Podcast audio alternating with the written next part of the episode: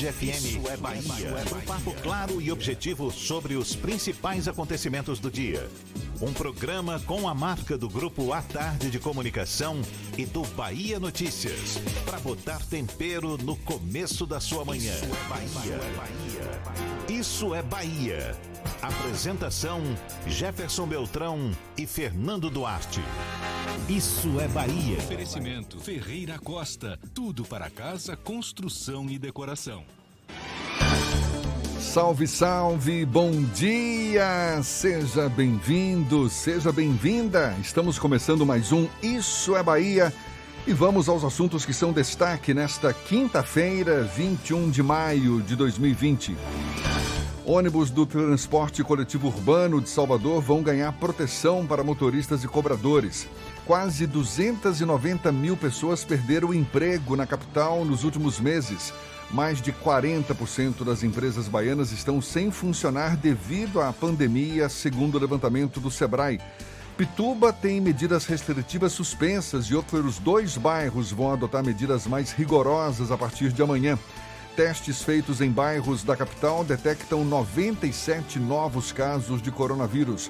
Bahia registra recorde de 36 mortes por Covid-19 em 24 horas e número chega a 362. No Brasil, são quase 19 mil mortes causadas pelo coronavírus e 888 óbitos só nas últimas 24 horas. Carga com 159 respiradores mecânicos chega ao aeroporto de Salvador. INEP oficializa adiamento do Enem 2020. Voos nacionais devem suspender serviço de bordo. Recomendação é da ANAC. São assuntos que você acompanha a partir de agora no Isso é Bahia. Estamos, como sempre, recheados de informação, com notícias, bate-papo, comentários para botar tempero no começo da sua manhã. E neste clima de quinta-feira, senhor Fernando Duarte, junto comigo. Bom dia! Bom dia, Jefferson. Bom dia, Paulo Roberto na operação, Rodrigo Tardio e Vanessa Correia na produção. E um bom dia para os nossos ouvintes que seguem em quarentena e aqueles que são obrigados a sair de casa, profissionais da área de saúde, segurança pública, rodoviários, metroviários, motoristas de táxi e aplicativo, profissionais que trabalham em serviços essenciais como supermercados, farmácias, pet shops e afins. Sejam todos muito bem-vindos a mais uma edição do Isso é Bahia, com direito, lógico, ao cheiro de café que Paulo Roberto faz questão de trazer aqui para o estúdio. E que faz questão de não democratizar para nós, para toda a equipe aqui do Isso é Tá Bom, tá certo. Olha, você nos acompanha também pelas nossas redes sociais, tem o nosso aplicativo, pela internet no atardefm.com.br. Pode também nos assistir pelo canal da Tarde FM no YouTube, se preferir pelo portal à tarde. E estamos ao vivo também pelo Instagram do Grupo à Tarde. São os nossos canais de comunicação à sua disposição para também marcar presença, enviar suas mensagens, suas críticas, suas sugestões. Lembra aí, Fernando? O WhatsApp é o 71993111010, mas você também pode falar conosco no YouTube e no Instagram. A gente vai dar um jeito de interagir com vocês. Tudo isso e muito mais a partir de agora para você.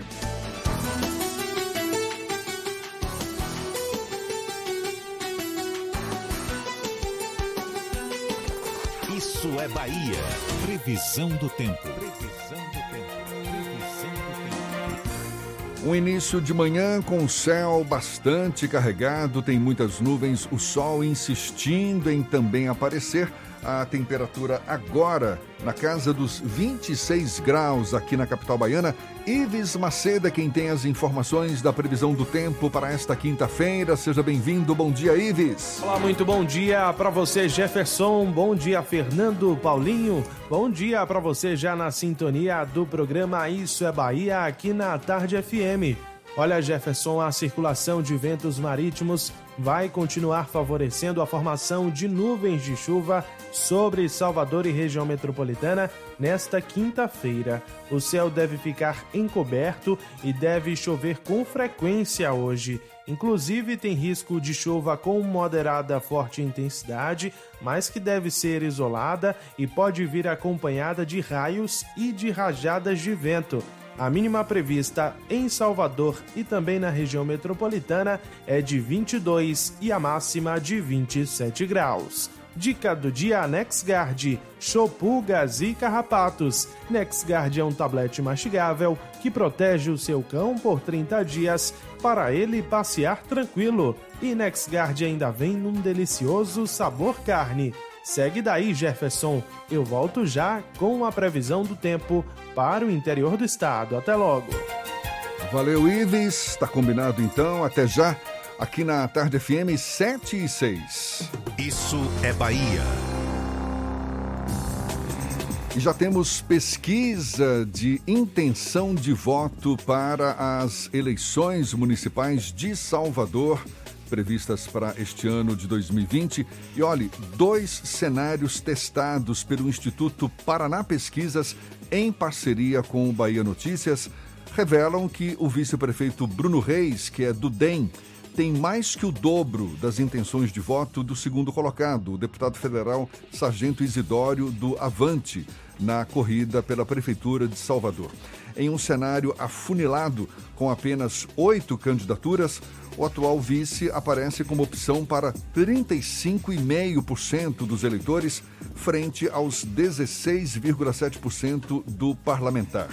Mesmo no cenário pulverizado, com 13 nomes, Bruno fica com 31% das intenções de voto contra 12,9% de Isidório. O levantamento fez duas pesquisas estimuladas, uma com 13 nomes, todos formalmente lançados pelos respectivos partidos, e outra com apenas oito candidaturas, consideradas com maior musculatura política ou com perspectivas mais sérias de manutenção até o final do pleito.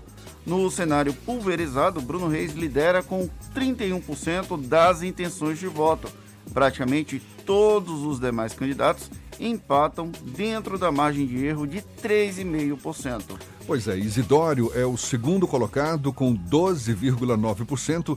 A deputada federal Lídice da Mata, do PSB, aparece na terceira colocação com 11% outros candidatos não ultrapassam um único dígito nas intenções de voto. Léo Prats tem 8% do PDT, ele que é do PDT.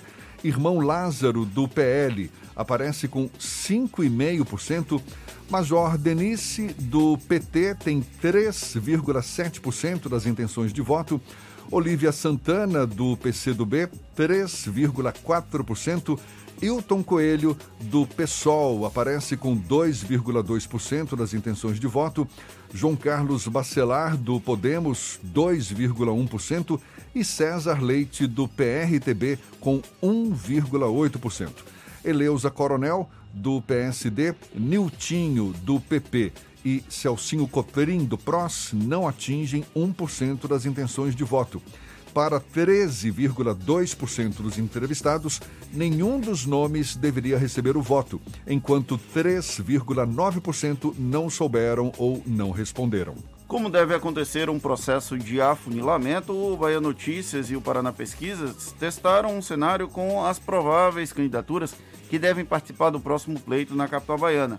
Mais uma vez, Bruno Reis lidera com uma boa frente, o vice-prefeito tem 35,5% das intenções de voto, enquanto apenas Isidório, com 16,7%, e Lídice da Mata, com 12,6%, aparecem em empate técnico. Esse é um cenário que exclui o nome de Léo Prats, aliado de Bruno Reis, e apresentado como potencial candidato do PDT.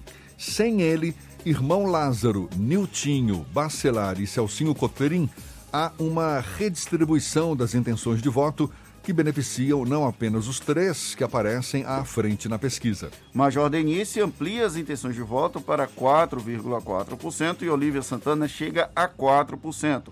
Hilton Coelho atinge 2,4% e César Leite 2,3%. Eleusa Coronel fica como opção para 1,1% dos eleitores. Para 15,9% dos pesquisados, nenhum desses nomes deveria ter o voto, enquanto 5,1% não souberam responder. A pesquisa ouviu 820 eleitores na capital baiana entre os dias 16 e 20 de maio. A margem de confiança é de 95% e a margem de erro 13,5% para mais ou para menos. O levantamento está registrado no Tribunal, no Tribunal Superior Eleitoral sob o número BA 07354-2020. Isso para o cargo de prefeito. A pesquisa da Paraná Pesquisas, em parceria com o Bahia Notícias, é tema do comentário político de Fernando Duarte. Isso é Bahia. Política. A Tarde FM. O vice-prefeito Bruno Reis decolou nas intenções de voto no levantamento realizado pelo Instituto Paraná Pesquisas e Bahia Notícias. Nos dois cenários estimulados, Bruno tem mais que o dobro do segundo colocado, o deputado federal Sargento Isidório do Avante, que apareceu à frente em pesquisas previamente realizadas. O resultado mostra que a estratégia adotada pelo grupo do prefeito Assemineto, também do DEM, de criar um processo de exposição contínua do vice, apresenta um resultado expressivo nas projeções de voto. O cenário de indefinição nas eleições de 2020, principalmente sobre as datas em que as urnas devem ser colocadas à prova, é a grande questão para avaliar se a estratégia confirmará as expectativas criadas pelo grupo e sinalizadas com o levantamento divulgado hoje. Bruno Reis é considerado favorito para o pleito e a primeira pesquisa de opinião com um afunilamento dos nomes de potenciais candidatos indica este caminho. Outro fator relevante é o baixo índice de rejeição do atual vice-prefeito. Comparado a outros nomes que estão pré-indicados para participar do pleito, o dele é o menor. Ou seja, há um potencial de crescimento que os adversários estão longe de ter. Isso abre margem para que Bruno Reis caminhe para dar continuidade ao projeto de oito anos de Assemineto sem sofrer para ganhar nas urnas. Nos dois cenários testados, Sargento Isidoro e Lídice da Mata são os únicos candidatos que teriam mais de 10%. Os demais pontuariam bem abaixo da expectativa para obrigar um segundo turno ou se garantir numa eventual disputa em duas etapas da eleição, incluindo aí a grande aposta do governador Rui Costa, a ex-comandante da Ronda Maria da Penha, Major Denise, agora no PT. A neopetista teve menos de 5% das intenções de voto, tanto no cenário mais amplo quanto no mais restrito, o que sugere um alto desconhecimento da figura dela enquanto candidata. Ainda assim, quando se trata de rejeição, ela aparece com um percentual alto, algo pouco usual para uma estreante no processo eleitoral. A rejeição de Denise, no entanto, é menor do que a de Isidório e Lídice, o que poderia permitir um crescimento durante a campanha. Ainda assim, 2020 não terá uma campanha regular e o tempo curto, reduzido ainda mais por conta da pandemia do novo coronavírus, é um fator que pesa contra a ascensão da Major.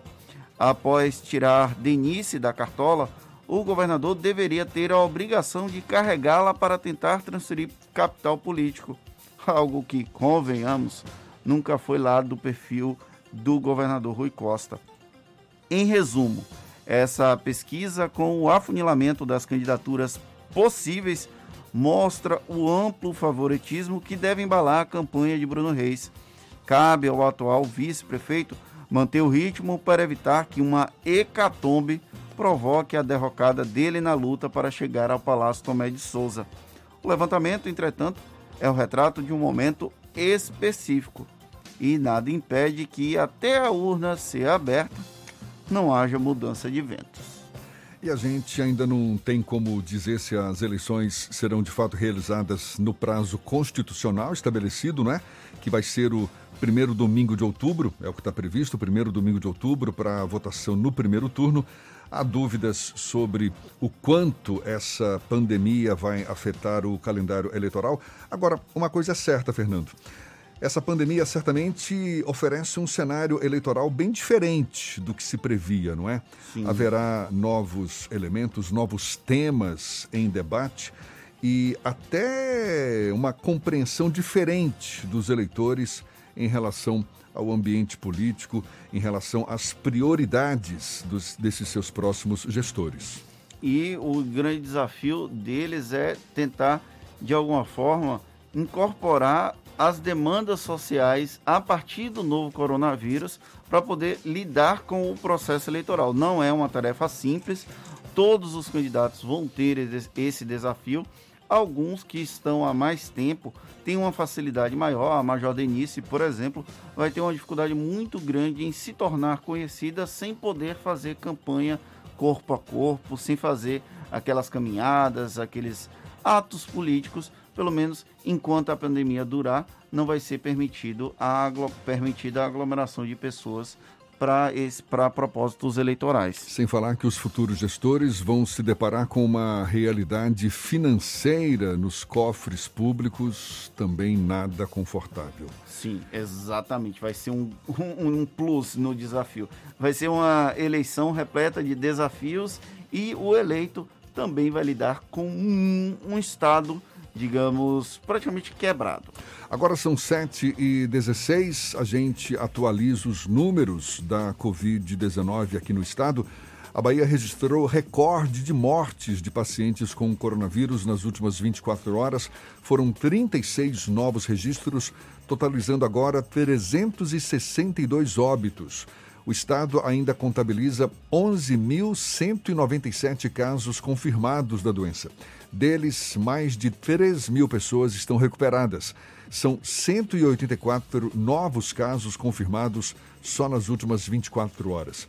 De acordo com a CESAB, a Secretaria Estadual da Saúde, na Bahia, dos 1.365 leitos disponíveis do SUS exclusivos para a Covid-19, 688 possuem pacientes internados, o que representa uma taxa de ocupação de 50%. No que se refere aos leitos de UTI adulto e pediátrico, dos 547 leitos exclusivos para coronavírus, 327 possuem pacientes internados, compreendendo aí uma taxa de ocupação de quase 60%. E o Ministério da Saúde divulgou ontem o número de 18.859 mortes por coronavírus. Ao todo, foram registrados 888 mortes em 24 horas no país o Brasil contabiliza ainda mais de 290 mil casos confirmados da doença. A boa notícia é que 116.683 pessoas já foram recuperadas pela doença, da e o, doença. E o bairro da Pitua tem medidas restritivas suspensas aqui na capital baiana em compensação, outros dois bairros vão adotar medidas mais duras a partir de amanhã. A gente dá os detalhes já já para você. Agora, 7 e 18 na tarde FM.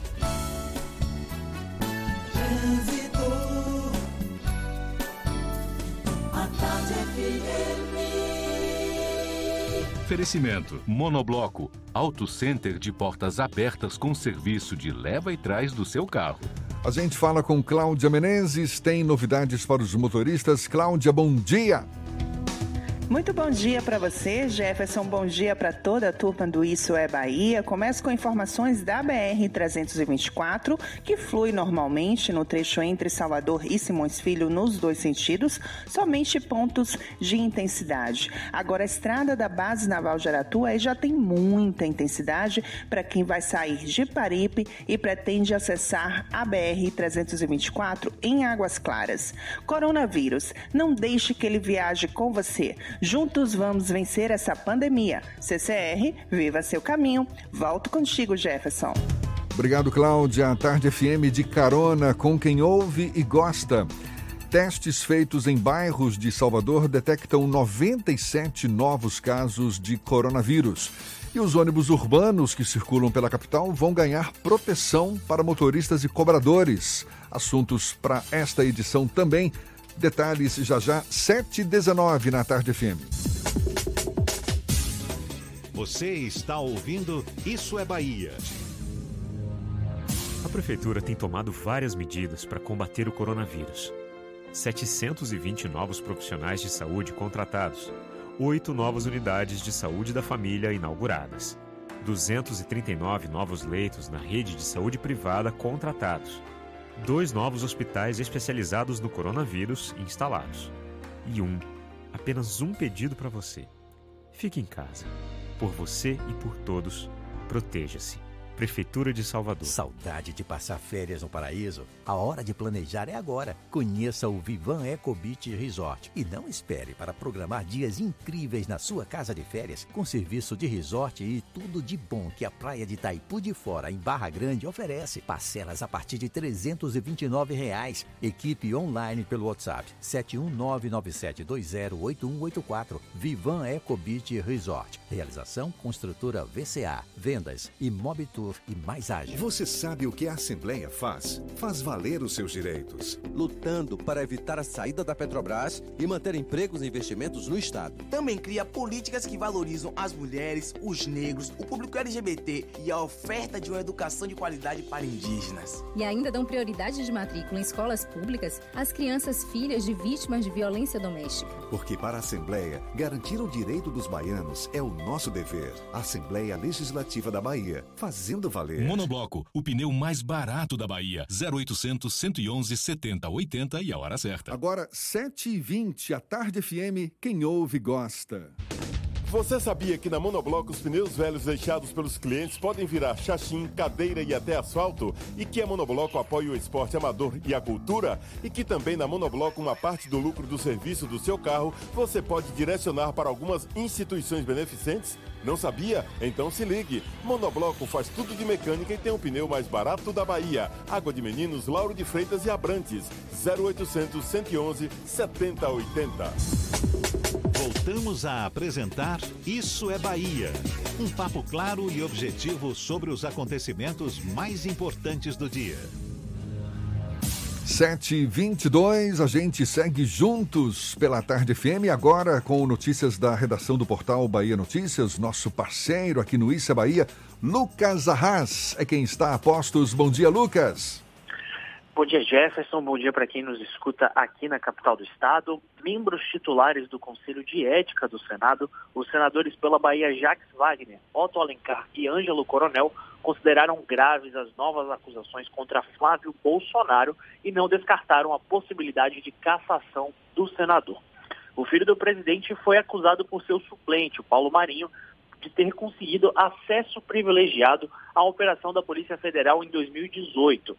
Para Wagner, Otto e Coronel, é, eles devem aguardar uma nova reunião do Conselho para cobrar que o colegiado apure as denúncias e decida sobre uma punição ao senador filho do presidente da República.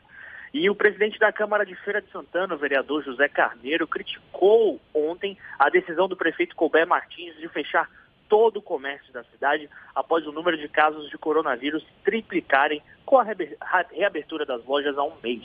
Para Carneiro, o, prefe... o prefeito precisava agir para conscientizar a população e não fechar lojas. O vereador reclamou que, mesmo com o decreto que passa a valer hoje, feiras livres e ruas devem continuar com aglomerações. Lembrando que nesse último mês foram registrados 123 novos casos de coronavírus em feira, totalizando 187 até a divulgação do boletim da CESAB dessa quarta. Até a flexibilização do comércio, a cidade tinha 64 casos. Eu sou Lucas Arraes, falo direto da redação do Bahia Notícias para o programa Isso é Bahia. É com vocês aí do estúdio. As medidas restritivas do bairro da Pituba foram suspensas. O anúncio feito ontem pelo prefeito Assemineto. As medidas estavam em vigor no bairro desde a semana passada. O prazo venceu ontem.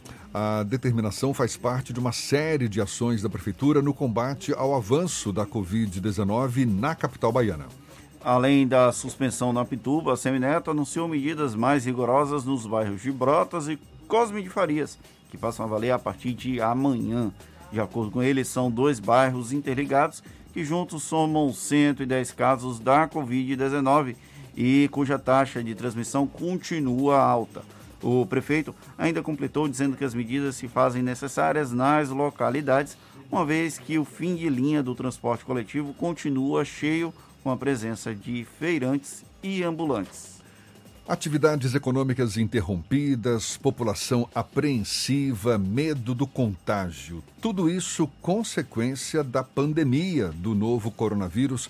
Aqui em Salvador, a Prefeitura já estuda e planeja, obedecendo a critérios técnicos, a retomada gradual das atividades até então suspensas na cidade.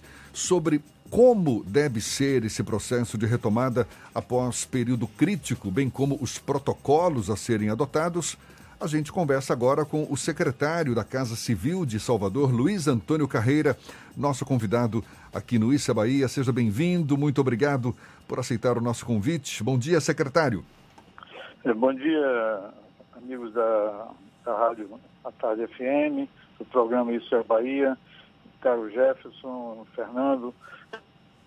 Secretário, o prefeito, o prefeito Assemineto diz que o momento não é para relaxar, no sentido de assegurar, de manter a segurança no combate ao coronavírus, mas o que, que já está definido em relação ao retorno das atividades que estão suspensas em Salvador? Ou seja, no momento atual, nós estamos mais preocupados com o enfrentamento da epidemia, né, do, do Covid-19. É, o momento é um momento de grande preocupação, né, onde os números vêm crescendo dia a dia, vocês estão acompanhando aí pela imprensa, tantas divulgações por parte da Prefeitura como do Governo do Estado. a nossa preocupação central hoje é em tomar as providências necessárias para sempre é, estar acompanhando esse processo de crescimento dos números aí e, ao mesmo tempo, é, socorrendo a população é, dentro das nossas possibilidades. O que nós estamos fazendo nesse momento, em termos de preparação para a, quando surgir a oportunidade efetiva de promover, começar a promover a abertura, que, como todos sabem, é, deve ser uma abertura lenta e gradual. Né? Em todo mundo, o que está ocorrendo, vocês devem estar acompanhando aí, é, tantos países que já, já saíram desse, dessa fase mais crítica, como também até alguns estados aqui já começam a iniciar, como o Rio Grande do Sul, é, esse, essa volta à atividade ela tem sido muito lenta, né? Até porque as pessoas ainda estão, estão, na verdade, ainda não estão com grande receio ainda de pegar, de se contaminar com o coronavírus. Então, é, todo, toda a preparação tem que ser muito cuidadosa, é, criteriosa, de forma a que não se precipite, muitas vezes, a abertura e isso venha a promover, na verdade, é, um retorno, um recrudescimento da, da epidemia.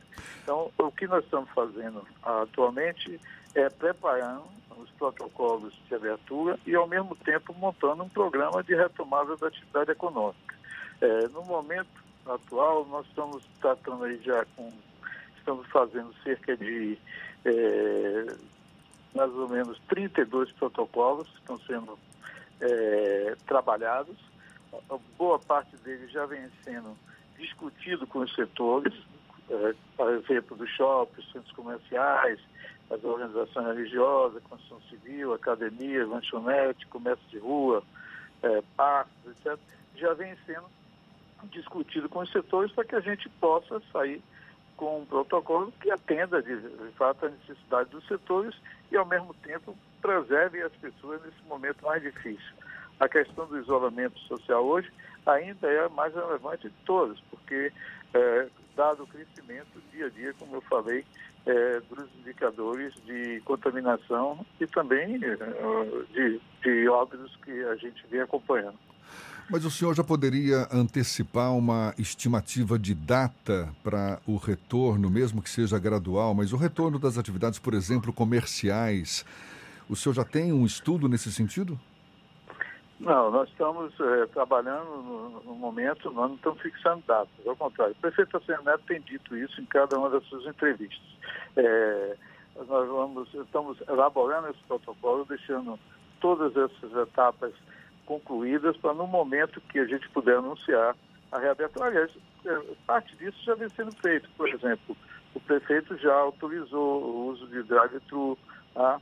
É, algumas, uh, alguns setores da, da, da, atividade econômica da cidade, eles permaneceram abertos com regras novas. Quer dizer, estabelecemos os protocolos gerais para os setores que já estavam funcionando e algumas regras, como, por exemplo, para ambulantes, que foram estabelecidas recentemente nessas intervenções localizadas por bairros que estamos fazendo na cidade.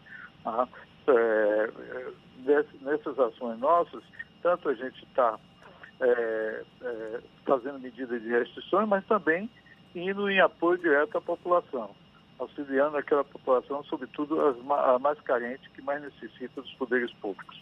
Secretário, a Prefeitura está numa fase final de confecção da Lei de Diretrizes Orçamentárias, deve estar encaminhando para a Câmara nos próximos dias, se é que não já encaminhou. Como já foi encaminhada. Já foi encaminhada.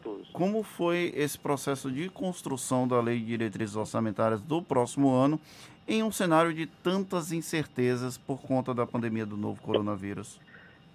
Olha, a, a LDO prevê é, um orçamento, quer dizer, para o próximo ano, de 2021, de 8 bilhões de reais. Nós estabelecemos praticamente os mesmos critérios que foram estabelecidos pelo governo federal, é, sempre na expectativa da retomada da economia. Se o cenário se prolongar e o cenário, esse cenário recessivo no momento ele se prolongar por muito tempo, claro que essas metas é, terão que ser revistas já na execução, na, na, preparação do orçamento que teremos que encaminhar à Câmara até o dia 30 é, de setembro. O importante é frisar o seguinte, que independente de toda essa situação, é, a gente privilegiou na proposta orçamentária os setores sociais, a saúde, a educação a assistência social, sobretudo a saúde e a assistência social, que são setores que estão mais diretamente agora é, é, envolvidos com as, uh, as intervenções e as ações na, no combate ao coronavírus. É, também asseguramos, até porque é, a situação da prefeitura, vocês se lembram que eu tive aí no programa conversando em dezembro, e a gente falava que a prefeitura estava numa situação financeira é, muito boa naquele momento, né?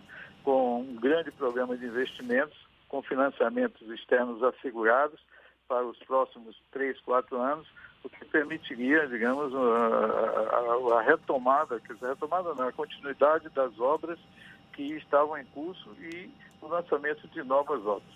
Entretanto, face essa situação de hoje, dizer, a gente evidentemente não está iniciando novas obras, mas vamos manter todas aquelas que estão com recursos assegurados. Por exemplo, ah, nós temos hoje uma carteira de projetos que vai assegurar a continuidade de investimentos em infraestrutura, especialmente aí nas obras públicas, tá? de ser de mais de 700 milhões de reais para o próximo ano.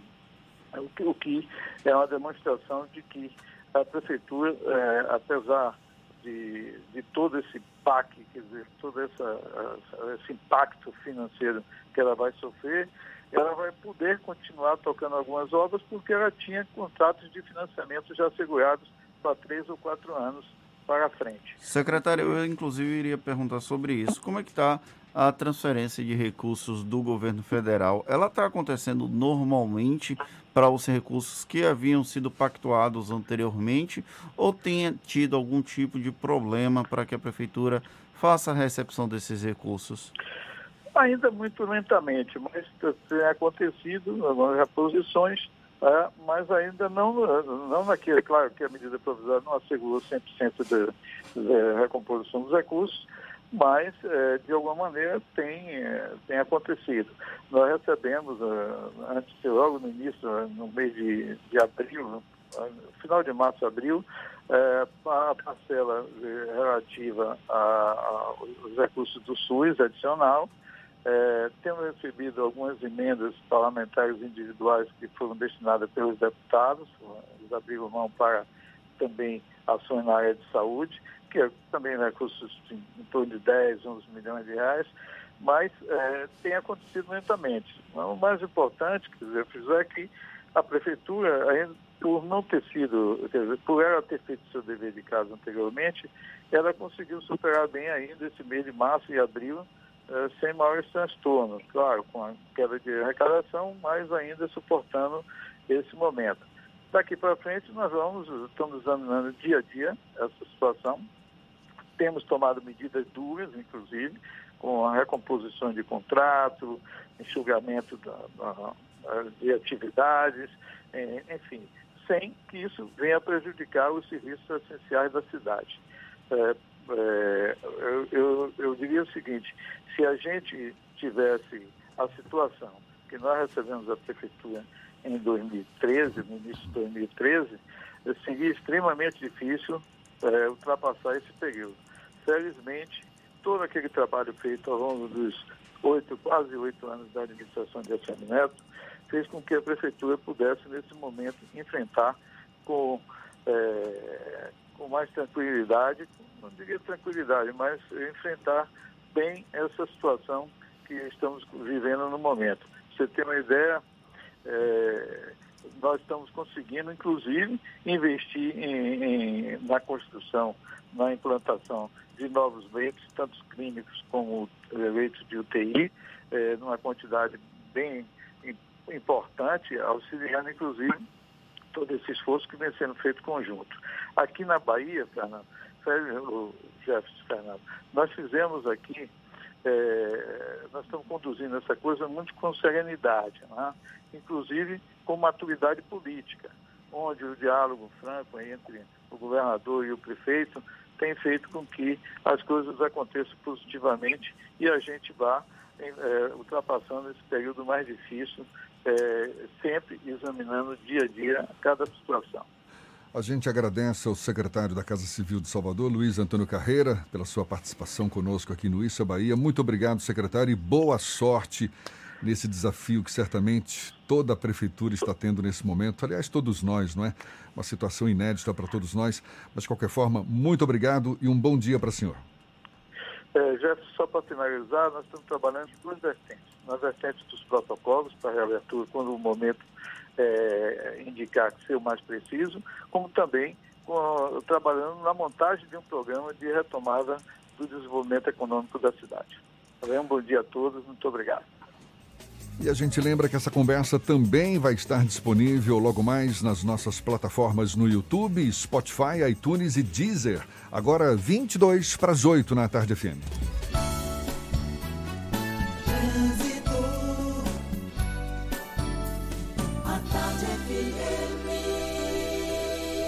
Oferecimento: Monobloco, Auto Center de portas abertas com serviço de leva e trás do seu carro.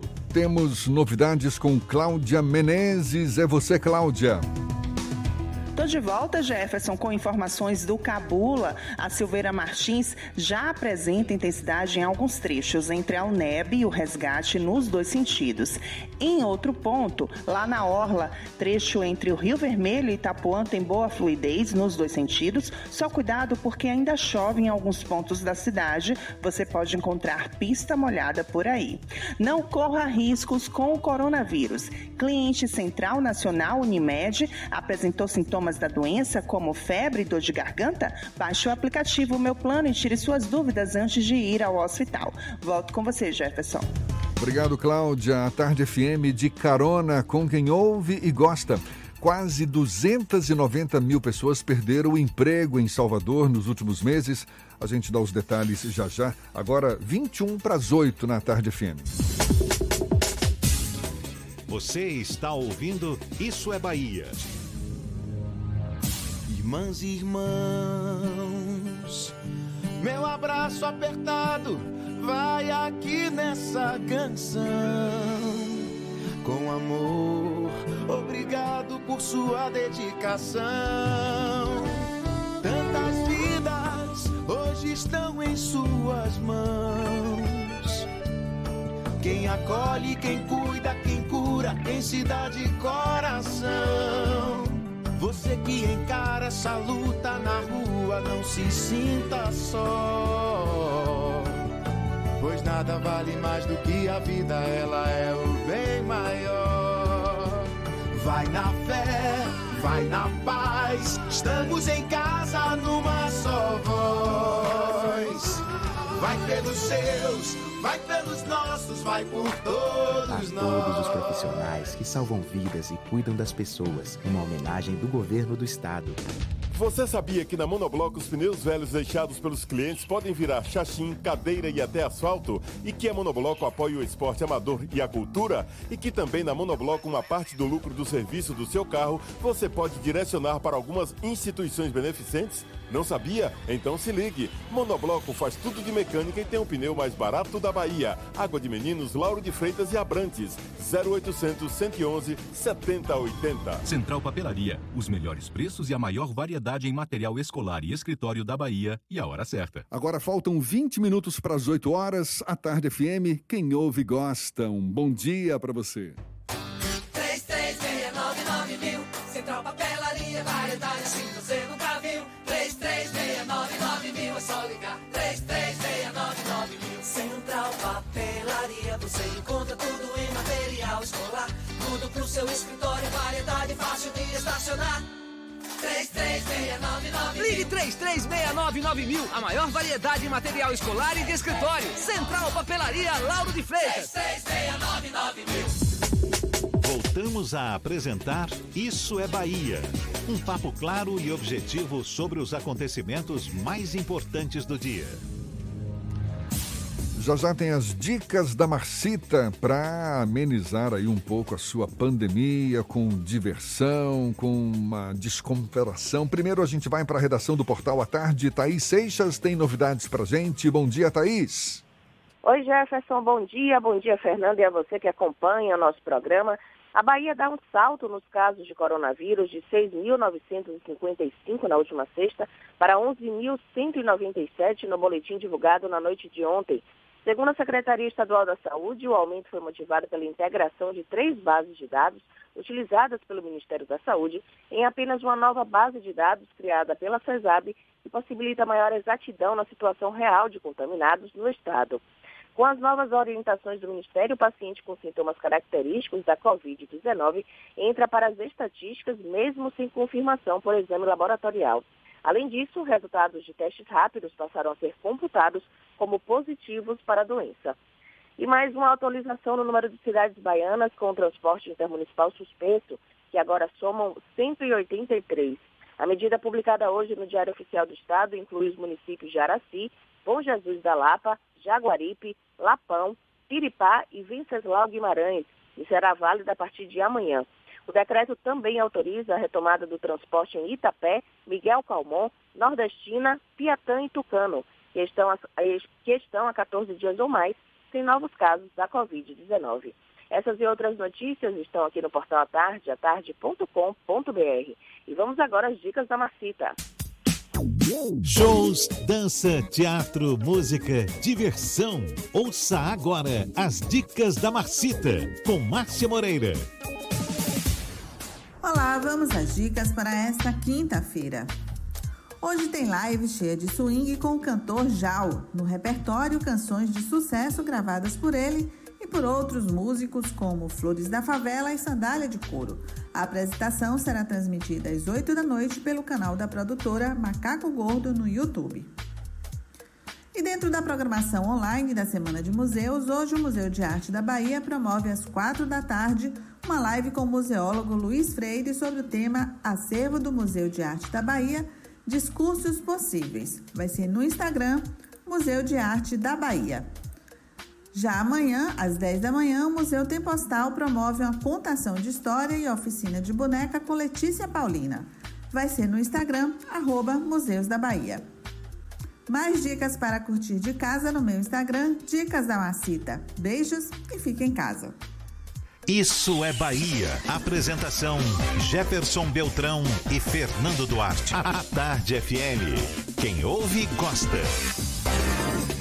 Com o avanço da pandemia do coronavírus no Brasil e no mundo, muitas empresas se viram obrigadas a adotar o teletrabalho para os funcionários. O objetivo é restringir o contato social nesta atual fase da pandemia e manter as atividades do trabalho em operação. Depois que o governo baixou a medida provisória 927, começaram a valer regras diferenciadas das já existentes para o teletrabalho. É sobre esse assunto que a gente conversa agora com a advogada especialista em direito do trabalho, Paula Pires, nossa convidada aqui no Issa Bahia. Seja bem-vinda. Bom dia, doutora Paula. Bom dia, bom dia a todos vocês e aos ouvintes também. Teletrabalho é uma modalidade que já existia, mas ganhou umas regras diferenciadas agora por conta dessa medida provisória 927. Quais são as principais mudanças? É, teletrabalho, sim, já existia, já vinha é, conforme a consolidação da lei de trabalho no seu artigo 6 que depois houve uma alteração em 2011 também, é, equiparando o trabalho executado no domicílio do empregado para o executado no estabelecimento do empregador. E ele veio com as suas regulamentações, com a reforma trabalhista, com a Lei 13.467 de 2017. E a reforma, ele deu uma definição para o teletrabalho como sendo a prestação de serviços preponderantemente fora das dependências do empregador, como a utilização de tecnologias de informação, de comunicação, que por sua natureza não se constituíam como trabalho externo. Então, desde aquela época, as características principais do teletrabalho era, primeiro, que ele era um trabalho prestado de forma preponderante fora da dependência do empregador. Depois que havia uso das tecnologias de informação e de comunicação. Depois, não se configura um trabalho externo na realidade. Portanto, não há configuração de controle de jornada. Esse é um ponto interessante para a gente falar daqui a pouquinho. É, mais ainda, tem a obrigatoriedade de, de ser um contrato solene, é, não permitir um acordo tácito, ou seja, ele tem que ser um contrato com acordo por escrito, tem que estar escrito. É, especificação de detalhes das atividades do teletrabalho no contrato de trabalho, tinha que estar lá também permissão de alterar o regime presencial do, para o regime do teletrabalho. Bastante, bastante que para isso existisse um mútuo acordo entre as partes, um acordo escrito e também um aditivo contratual. É, ainda tinha também como característica a possibilidade de alterar o teletrabalho para o presencial, ou seja, ele tanto, tanto poderia ser do presencial para o teletrabalho, com acordo, com acordo mútuo, também do teletrabalho para o presencial. E nessa condição não precisava de acordos prévios nem nada. E ah, também como uma das características, o empregador assumia a responsabilidade pela aquisição dos equipamentos. Aí veio o problema da, da pandemia, da calamidade que nós estamos vivendo, que é um, um, uma época atípica né, para a vida de todos nós. E o governo lançou realmente a medida provisória número 927, de 22 de março de 2020, e nela foram dispostos algumas, alguns diferenciais, assim, não muitos, é bem verdade. Mas é, durante a calamidade, um, um deles é que durante a calamidade pode haver a alteração pelo empregador do regime de trabalho presencial para o trabalho, é, para o teletrabalho, é, independentemente de existirem acordos individuais, acordos coletivos e dispensado o registro prévio da alteração no contrato individual de trabalho.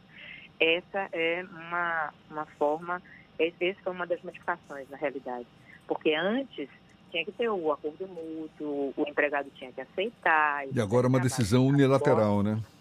Pois é, agora de jeito nenhum. Então, o próprio empregador pode dizer, eu vou colocar você em teletrabalho, e essa alteração também modificou. Antes que era de 15 dias, comunicava, eles entravam em outro acordo. Em 15 dias depois eles começavam no teletrabalho, agora é 48 horas apenas. É, por escrito, até por meio eletrônico, a comunicação pode ser por escrito, você vai começar em 48 horas no teletrabalho, ou então através de um meio eletrônico, se utilizando um e-mail, é, um WhatsApp, tudo isso é válido atualmente. Mas é, manteve-se a, a, necessidade do empregador bancar, ou a responsabilidade dele de bancar a manutenção, é, o fornecimento dos equipamentos tecnológicos, da infraestrutura necessária de adequar a residência do empregado para aquela prestação do teletrabalho. É, e também, se é, o empregador não fizer isso, se o empregado arcasse o reembolso das despesas que foram arcadas pelo empregado isso deverá, deverá existir. É, Isso aí deveria estar em, deve estar em contratos de, de em um acordo escrito. Doutora Paula, o Fernando quer fazer uma pergunta para a senhora também. A senhora falou um pouco mais cedo que iria falar sobre como funciona o controle da jornada no teletrabalho a partir da mudança do trabalho no local para o teletrabalho. Eu queria entender como é possível, porque tem uma obrigatoriedade do ponto eh, da jornada, do controle de ponto da jornada. E algumas empresas têm aquele ponto fixo, físico, o relógio com a leitura digital. Como é que funciona essa, esse controle de jornada durante esse período de teletrabalho? Porque durante a pandemia é uma questão um pouco temporária, né? não é definitivo o teletrabalho, as pessoas podem voltar ao local físico de trabalho no futuro. É, já até, até existem muitas indagações a respeito desse retorno, porque muitas pessoas estão se adaptando de tal forma e as empresas também estão se adaptando a essa nova modalidade que eu acredito que muitos não irão querer retornar para o, o trabalho presencial, não. Mas, olha, deixa eu falar um negócio aqui que é, é muito interessante. Hora extra na modalidade de teletrabalho, ela é indevida. Mas, para isso, o empregador ele tem que se abster de efetuar qualquer tipo de controle de jornada, sob pena de se tornarem indevidas as horas extras ao empregado e, serem remuner- e ele ser remunerado por isso. Então, não pode existir controle, porque no, no teletrabalho é o empregado que faz o seu horário. É ele que diz, ó, eu vou acordar às 5 horas da manhã e vou começar a trabalhar às 5 horas da manhã. Mas como é que o empregador, ele mensura isso até para que ele possa é, remunerar o, o empregado em relação? Ele pode mensurar através de uma produtividade, dando para o empregado metas e resultados independentemente do horário em que a tarefa vai ser executada. Isso não, não pertence mais à, à categoria do teletrabalho. Então, o empregador ele não pode ingerir, ou seja, tem gerência para estabelecer horário de trabalho de jeito nenhum. Pode ser que o empregado só queira trabalhar a partir da meia-noite e produza até as 5 horas da manhã. Independe, contanto que ele faça as tarefas que são efetivamente dadas para ele pelo empregador. Vou- Isso aí, isso é que é interessante no teletrabalho. Eu, eu, eu vou voltar para entender. É, Não existe, então, no teletrabalho um controle de jornada. O empregador não pode obrigar o empregado a cumprir uma jornada naquele determinado horário, mas isso também acaba desobrigando o empregador de pagamento de hora extra? Sim, sim. As horas extras elas só serão devidas no teletrabalho se o empregador estabelecer jornada. Se estabelecer controle de jornada, na realidade. Mas, caso contrário, não, não é devido. Não é devido. Não tem hora extra na modalidade de teletrabalho de jeito nenhum. Doutora Paula, uma questão que gerou também uma grande polêmica na época é a considerar a Covid-19 como doença ocupacional. O Supremo chegou a reconhecer o coronavírus como doença ocupacional, mas o governo queria eh, não, não considerar dessa forma. O que está valendo, afinal de contas? É, pronto, isso ainda é uma polêmica enorme para todos nós. É, na realidade, o que nós estamos entendendo é que para aquelas pessoas que efetivamente trabalham dentro da área de saúde, é, fica hum, mais, mais propenso a se estabelecer um nexo causal para que exista a Covid como doença ocupacional. Mas para aquelas outras pessoas que não trabalham necessariamente nessas áreas, né, com as zonas de risco, é muito difícil se, se estabelecer onde é que ela pegou essa doença. Até mesmo porque é uma doença que os médicos ainda nem sabem tratar ainda, tá, ainda, ainda é muito nova, ainda está se descobrindo, não estão em busca de uma vacina. Então, não sabe se na hora que ele saiu de casa, se ele pegou em algum metal e com esse metal ele trouxe para a boca, para os olhos e pegou a, a doença. Se foi na hora que ele pegou um transporte, se foi na hora que ele saiu do transporte. Então, tem que se provar o nexo causal para que efetivamente se estabeleça. Então é uma questão que vai parar na justiça, essa daí. é, com certeza, com certeza.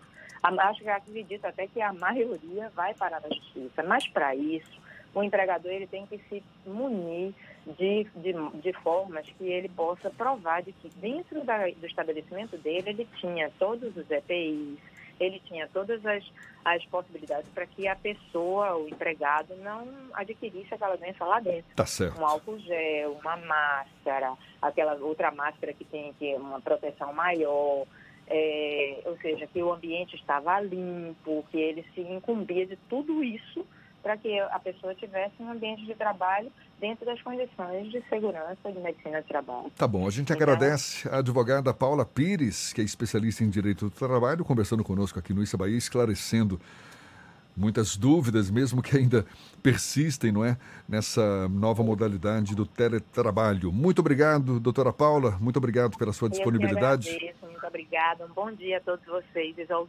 ouvintes também. E a gente lembra que essa conversa também vai estar disponível logo mais nas nossas plataformas no YouTube, Spotify, iTunes e Deezer, 5 para as 8 na tarde FM. Isso é Bahia. Economia. A Tarde FM. Bom dia, Jefferson. Bom dia, Fernando. Bom dia, queridos ouvintes da rádio A Tarde FM. Ontem o índice Ibovespa fechou em 81.300 pontos, com alta de 0,7% com otimismo pela divulgação de um protocolo que libera o uso da cloroquina e da hidroxicloroquina no SUS para pacientes com sintomas leves da doença.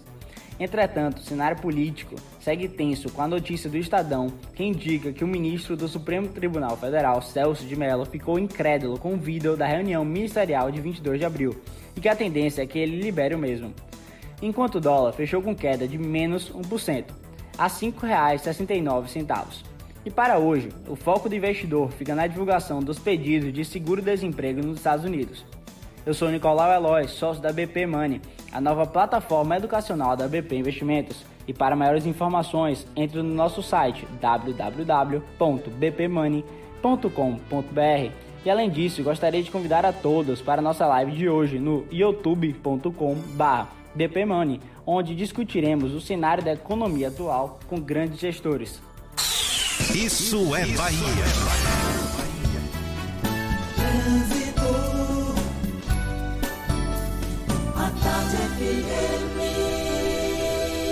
Oferecimento: Monobloco, Auto Center de portas abertas com serviço de leva e trás do seu carro. A gente volta a ter informações com Cláudia Menezes acompanhando o fluxo de veículos na Grande Salvador. É você, Cláudia. Estou de volta, Jefferson, com mais informações da Paralela agora, que tem boa fluidez nos dois sentidos. Se você vai sair da região do Iguatemi e pretende seguir para Lauro de Freitas, você encontra só intensidade ali na passagem pelo bairro da Paz, na Paralela. Você vai levar aí cerca de 20 a 25 minutos para fazer esse percurso da região do Iguatemi até Lauro Lauro de Freitas, região metropolitana. Está tendo também um protesto na BA 526, CIA Aeroporto, numa localidade conhecida como Bosque Imperial. É um protesto realizado por moradores. E vamos agora para a BR 324. Quem saiu de Simões Filho e vem para Salvador encontra lentidão na rodovia no trecho de Águas Claras. Você já conhece os produtos Veneza? Veneza tem uma grande variedade de queijos e iogurtes e o melhor doce de leite. Vá de Veneza, é uma delícia. Volto com você, Jefferson. Obrigado, Cláudia. Tarde FM de carona com quem ouve e gosta. Intervalo e a gente volta já já para falar para toda a Bahia. 7h58 na Tarde FM. Você está ouvindo Isso é Bahia. Sou Jorge Portugal e vou conversar com a estudante Tiala da rede estadual. O que você tem feito nesses tempos de isolamento? Eu tenho ajudado a minha mãe um pouco mais. Utilizo também os meus livros didáticos fornecidos pela escola e também acesso os roteiros de estudo no portal da educação www.estudantes.educacão.ba.gov.br barra roteiros de estudo. Boa, Tiala! Vamos manter o conhecimento em dia. Estude em casa. Governo do Estado saudade de passar férias no paraíso? A hora de planejar é agora. Conheça o Vivan Eco Beach Resort e não espere para programar dias incríveis na sua casa de férias com serviço de resort e tudo de bom que a praia de Taipu de Fora, em Barra Grande, oferece. Parcelas a partir de 329 reais. Equipe online pelo WhatsApp 71997208184. Vivan Eco Beach Resort. Realização Construtora VCA. Vendas Imobitour e mais ágil. Quando o assunto é segurança do paciente, o Hospital Santa Isabel é referência internacional. Os atendimentos à emergência seguem normalizados e para aqueles pacientes que precisam manter seus tratamentos, consultas, exames e cirurgias, o Santa Isabel mantém fluxos seguros com equipes específicas dentro de rigorosos padrões de segurança. Pacientes com dificuldades respiratórias são atendidos em estrutura distinta e com equipes exclusivas. Vamos juntos superar esse Irmãs momento. e irmãos, meu abraço apertado vai aqui nessa canção. Com amor, obrigado por sua dedicação. Tantas vidas hoje estão em suas mãos. Quem acolhe, quem cuida, quem cura em cidade e coração. Você que encara essa luta na rua, não se sinta só. Pois nada vale mais do que a vida, ela é o bem maior. Vai na fé, vai na paz, estamos em casa numa só voz. Vai pelos seus, vai pelos nossos, vai por todos A todos os nós. profissionais que salvam vidas e cuidam das pessoas. Uma homenagem do governo do estado.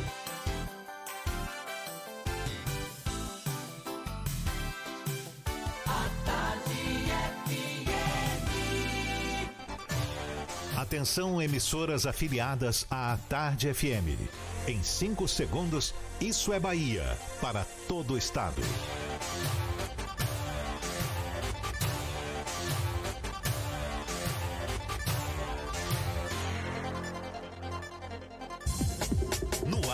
Isso é Bahia. Informação com a marca do Grupo A Tarde e do Bahia Notícias. Política, segurança, saúde, cidadania. Isso é Bahia. Apresentação: Jefferson Beltrão e Fernando Duarte. A Tarde FM. Quem ouve, gosta. Salve, salve, bom dia! Seja bem-vindo, seja bem-vinda. A partir de agora temos Isso é Bahia em rede com emissoras de todas as regiões do estado. E vamos aos assuntos que são destaque nesta quinta-feira, 21 de maio de 2020. Ônibus urbanos de Salvador vão ganhar proteção para motoristas e cobradores. Quase 290 mil pessoas perderam o emprego na capital nos últimos meses. Mais de 40% das empresas baianas estão sem funcionar devido à pandemia, segundo o levantamento do Sebrae. Bahia registra recorde de 36 mortes por Covid-19 em 24 horas. Número chega a 362. No Brasil, são quase 19 mil mortes causadas pelo novo coronavírus, 888 mortes só nas últimas 24 horas. Carga com 159 respiradores mecânicos chega ao aeroporto de Salvador. INEP oficializa adiamento do Enem 2020. Voos nacionais devem suspender serviço de bordo, recomenda a ANAC. Isso é Bahia, programa recheado de informação, com notícias, bate-papo, comentários, para botar tempero no começo da sua manhã. Todo temperado, seu Fernando Duarte está junto comigo. Bom dia!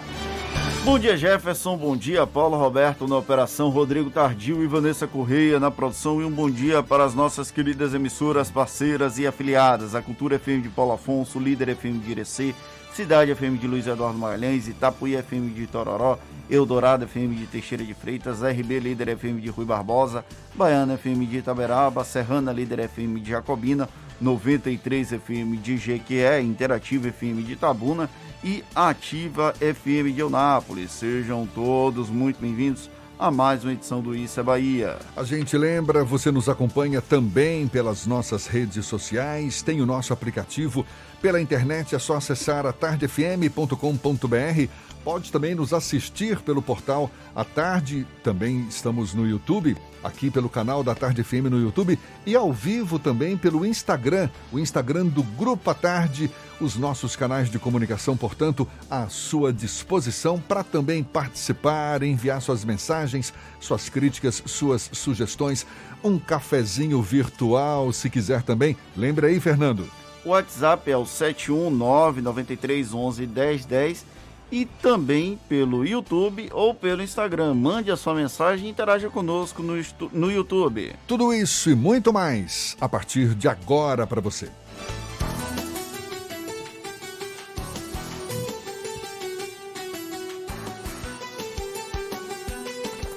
Isso é Bahia.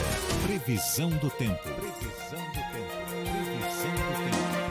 Uma quinta-feira de muitas nuvens no céu. Amanhã começou dessa forma, o sol insistindo em aparecer. Também já aparece nesse momento. A temperatura agora é de 26 graus e pode chover mais uma vez ao longo do dia.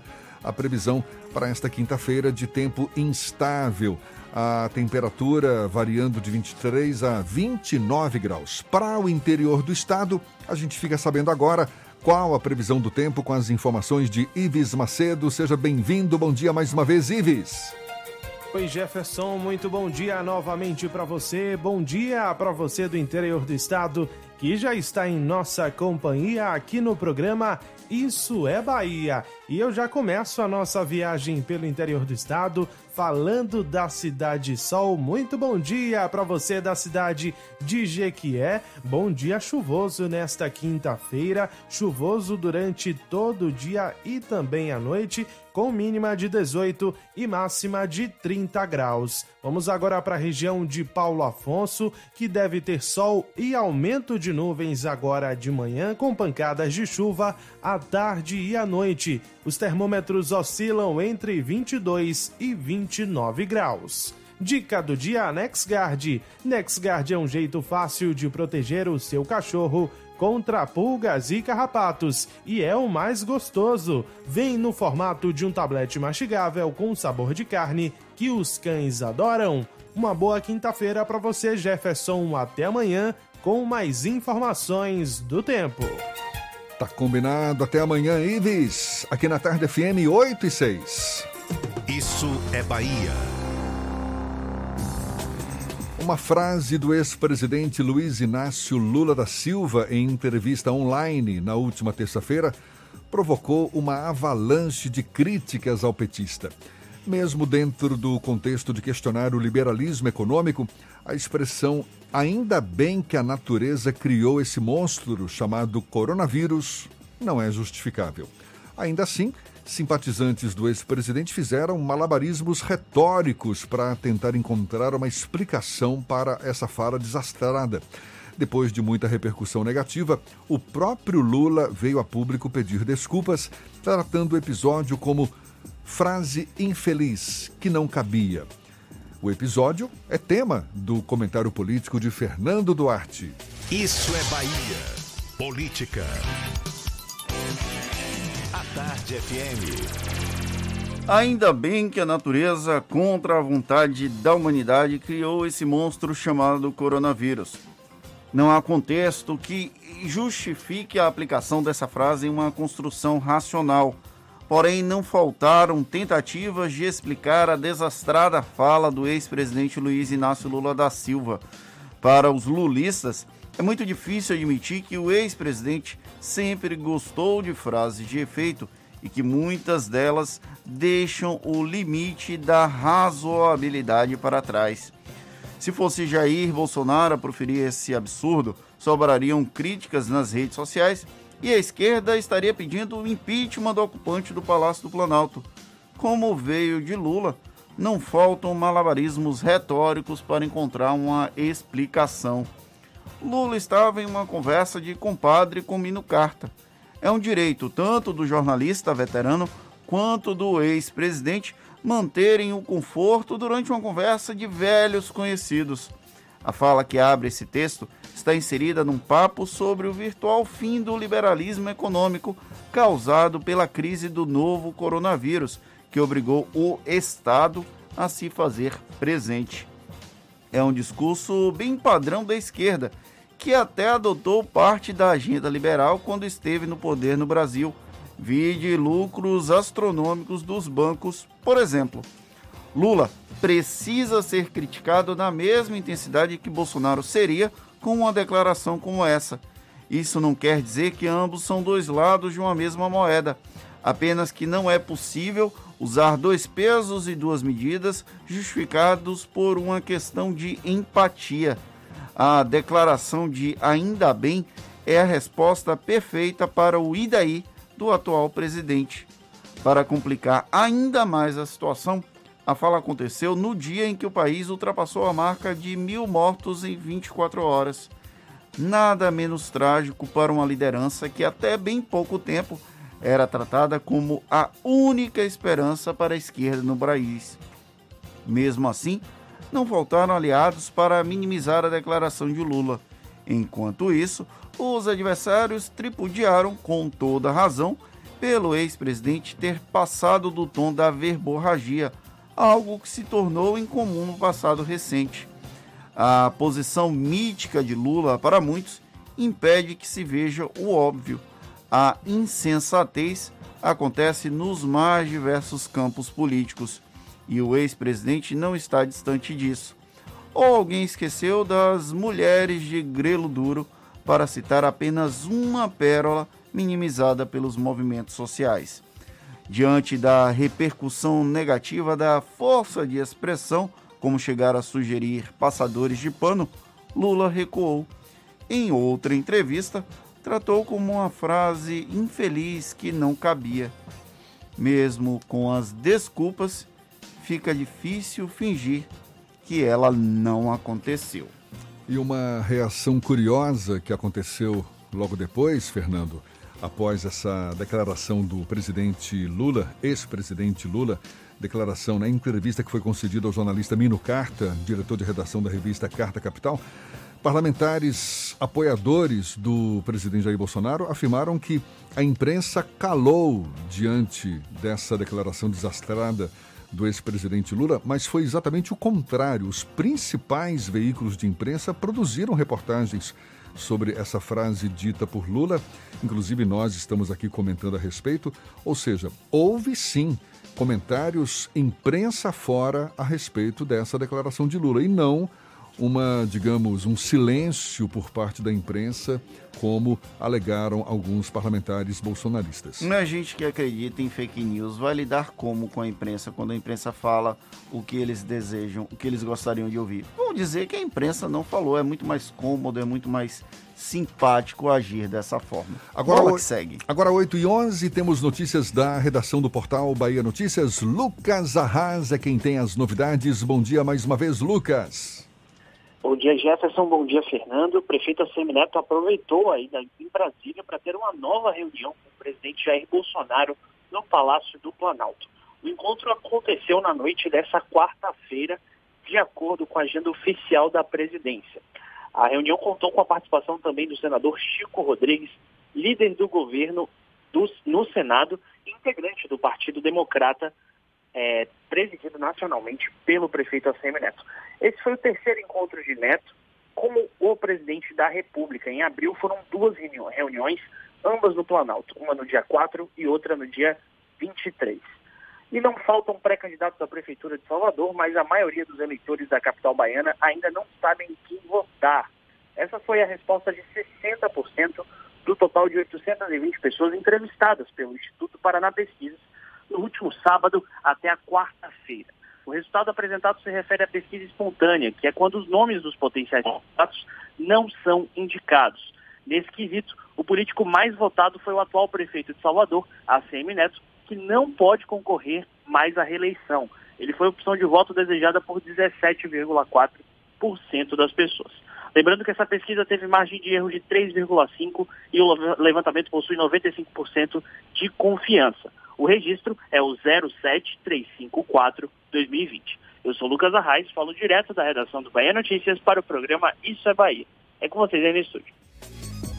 O Instituto Paraná Pesquisas, em parceria com o portal Bahia Notícias, realizou mais uma pesquisa de intenção de voto para a Prefeitura de Salvador. A gente já falou a respeito na primeira hora do programa e vamos dar destaque novamente ao assunto agora para nossos ouvintes também do interior do estado. Dois cenários testados pelo Instituto Paraná Pesquisas, em parceria com o Bahia Notícias, revelam que o vice-prefeito Bruno Reis, do DEM, tem mais que o dobro das intenções de voto do segundo colocado, o deputado federal Sargento Isidório do Avante na corrida pela Prefeitura de Salvador. Em um cenário agora afunilado, com apenas oito candidaturas, o atual vice aparece como opção para 35,5% dos eleitores, frente aos 16,7% das intenções de voto para o parlamentar. Mesmo no cenário pulverizado, com 13 nomes, Bruno fica com 31% das intenções de voto contra 12,9% de Isidório. O levantamento fez duas pesquisas estimuladas, como Jefferson falou. Uma com 13 nomes, todos formalmente lançados pelos respectivos partidos, e outra com apenas oito candidaturas, consideradas com maior musculatura política ou com perspectivas mais sérias de manutenção até o final do pleito. No cenário pulverizado, Bruno Reis lidera com 31% das intenções de voto. Praticamente todos os demais candidatos empatam dentro da margem de erro de 3,5 pontos percentuais. Pois é, Isidório é o segundo colocado com 12,9% das intenções. A deputada federal Lídice da Mata do PSB aparece na terceira colocação com 11% e os outros candidatos não ultrapassam um único dígito nas intenções de voto. Léo Prats, do PDT, tem 8%, irmão Lázaro, do PL, 5,5%, Major Denise Santiago, do PT, com 3,7% das intenções de voto, Olívia Santana, do PCdoB, com 3,4%, Hilton Coelho, do PSOL, 2,2%, João Carlos Bacelar, do Podemos, com 2,1% e César Leite, do PRTB, com 1,8%. Eleusa Coronel, do PSD, Niltinho, do PP e Celcinho Cotrim, do PROS, não atingem 1% das intenções de voto. Para 13,2% dos entrevistados, nenhum dos nomes deveria receber o voto, enquanto 3,9% não souberam ou não responderam. Como deve acontecer um processo de afunilamento, como deve acontecer esse processo, o Bahia Notícias testou um cenário com as prováveis candidaturas que devem participar do próximo pleito na capital baiana. Mais uma vez, Bruno Reis lidera com uma boa frente o vice-prefeito tem 35,5% das intenções de voto, enquanto apenas Isidório, com 16,7%, e Lídice, com 12,6%, aparece em empate técnico. Esse é um cenário que exclui o nome de Léo Prats, aliado de Bruno Reis e apresentado como potencial candidato do PDT. Sem ele, irmão Lázaro, Niltinho, Bacelar e Celcinho Cotrim há uma redistribuição das intenções de voto que beneficiam não apenas os três que aparecem à frente da pesquisa. Major Denise amplia as intenções de voto para 4,4% e Olivia Santana chega a 4%. Hilton Coelho atinge 2,4% e César Leite 2,3%. Eleusa Coronel fica com uma opção para 1,1% dos eleitores. Para 15,9% dos pesquisados, nenhum desses nomes deveria ter o voto, enquanto 5,1% não souberam responder. A pesquisa ouviu 820 eleitores da capital baiana no período de 16 a 20 de maio. A margem de confiança é de 95%, a margem de erro de 13,5% para mais ou para menos.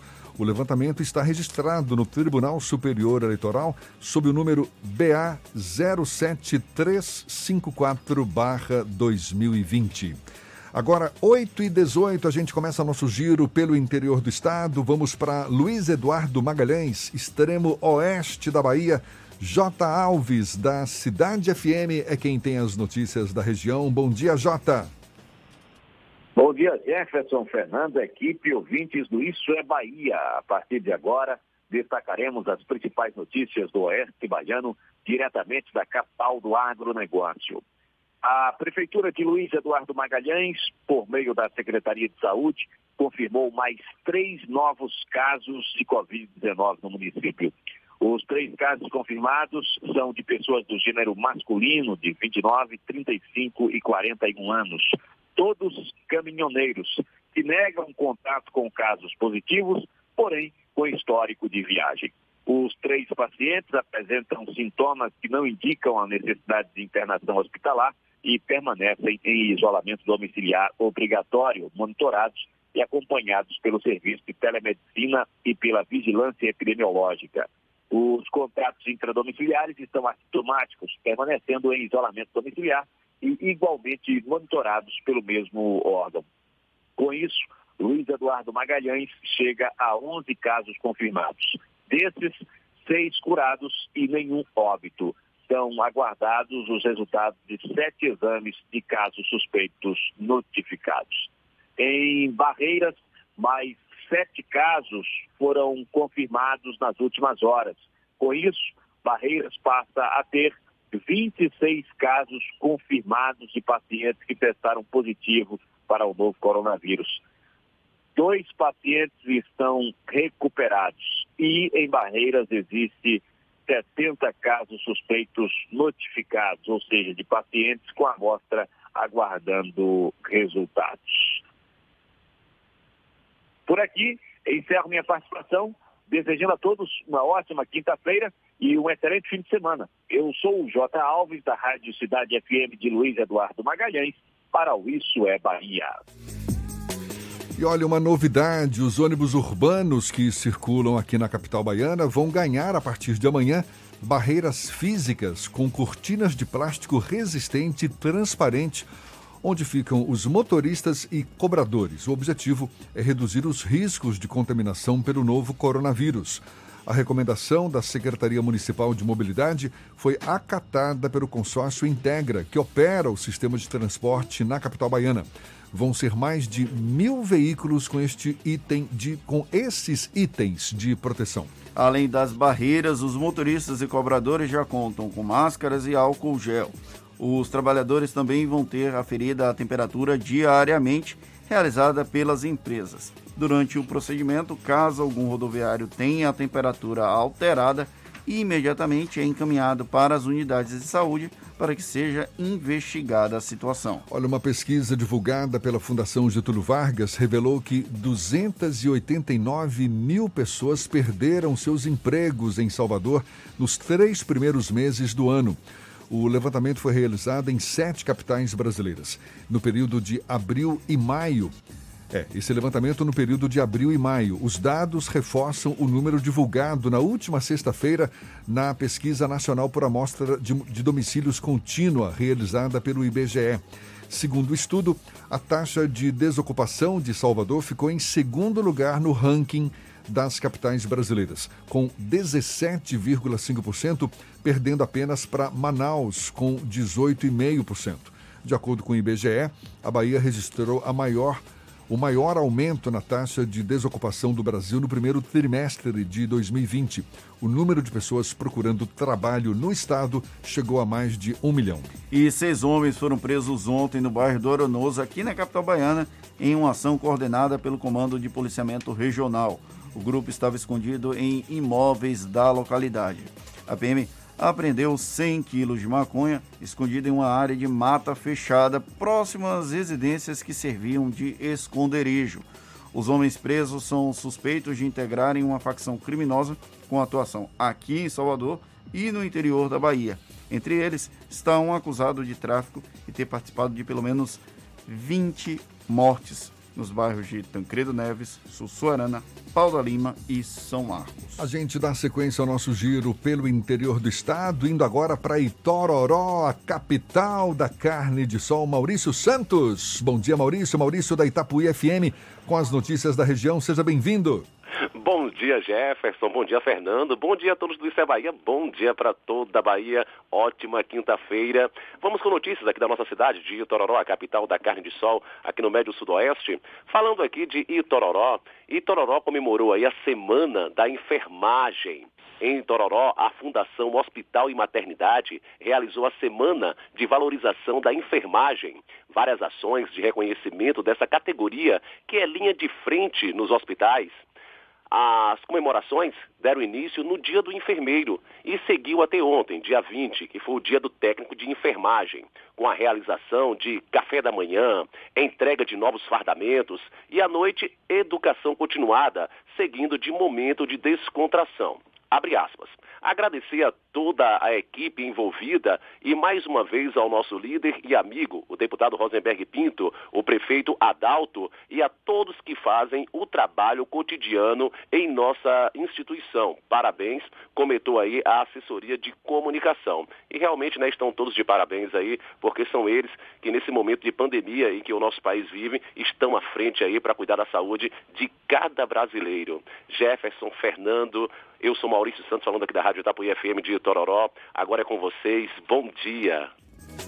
Valeu, Maurício. Bom dia mais uma vez para você. E olhe, os 159 respiradores de fabricação nacional que foram comprados pelo governo do estado chegaram já ao aeroporto de Salvador. Chegaram no início da noite de ontem. Os aparelhos foram encaminhados para um depósito para posterior esteriliza esterilização. O governador Rui Costa acompanhou o desembarque dos equipamentos presencialmente. Segundo o governo, outros 110 respiradores, também de fabricação nacional, devem chegar nos próximos dias. A previsão é de que 350 equipamentos cheguem da Inglaterra na próxima semana. Pesquisa encomendada pelo Sebrae aponta que 43% dos empresários baianos estão com as empresas fechadas devido às medidas restritivas decorrentes da pandemia do coronavírus. O levantamento foi realizado com mais de 10 micro e pequenos empresários do Brasil. Entre os baianos, 86% informaram que a receita diminuiu no período de pandemia. Uma alternativa nesse cenário é a busca por créditos. A pesquisa indica que 85,9% dos micro e pequeno empresários fizeram solicitações de crédito a instituições financeiras. Desse total, 62 tiveram o pedido negado. Atenção, bancos, vamos liberar o crédito, né? Para sobreviver nesse momento da pandemia, crédito é essencial. E atenção você que é da região de Irecê, as notícias da região agora com Sandro Moreno da Irecê Líder FM. Bom dia, Sandro. Jefferson, bom dia, Fernando. Em Irecê, nesse momento, 20 graus. Olha, o município de Pupiara inaugurou nesta semana uma sala com três leitos equipados com respiradores para atendimento às pessoas que vierem a serem infectados com coronavírus no município. A cidade, inclusive, completou dois meses com comércio aberto, reaberto, né? E sem nenhuma contaminação por Covid-19, devido às medidas protetivas sanitárias adotadas pelo município. E Pumpiara tem se tornado um exemplo para a região e para a Bahia ao provar na prática que é possível a reabertura do comércio mantendo os devidos cuidados sanitários preservando a vida, a saúde, o emprego e a renda da população. Até o momento, o município não registra nenhum caso confirmado, sendo que 53 pessoas estão sendo monitoradas. Sandro Moreno, do Grupo J. Cisneiro Comunicação, para o programa Isso é Bahia. Obrigado, Sandro. Agora, 8h27, a gente faz o intervalo e volta já já. Você está ouvindo Isso é Bahia.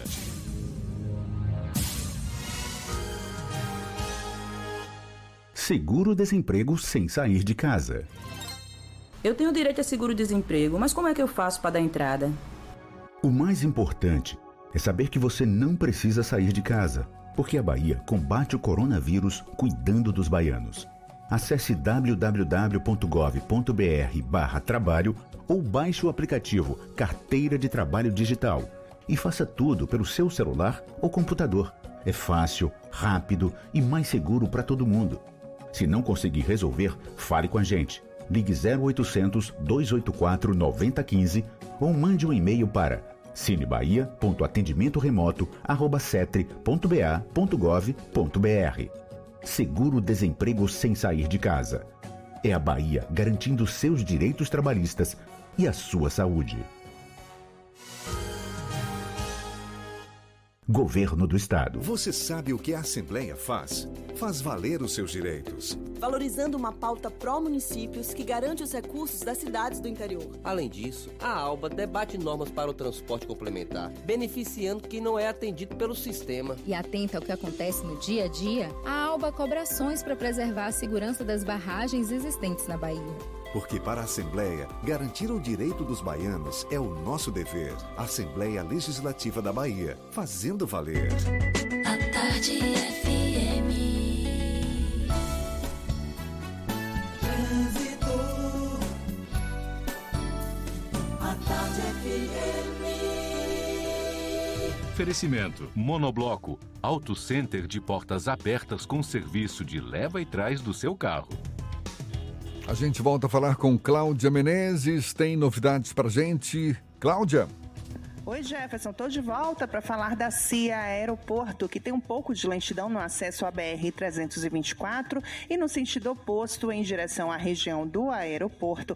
A CIA tem bastante intensidade nas imediações da SEASA. Tem muitos buracos ali na pista e acaba afetando o trânsito. Na BR-324, no sentido Salvador, tem um trecho aí com lentidão na passagem por Águas Claras. Não corra riscos com o coronavírus cliente Central Nacional Unimed apresentou sintomas da doença como febre e dor de garganta, baixe o aplicativo Meu Plano e tire suas dúvidas antes de ir ao hospital. Volto contigo, Jefferson.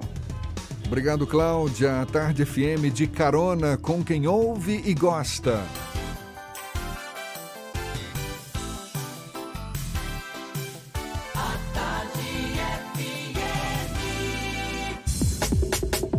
Voltamos a apresentar Isso é Bahia.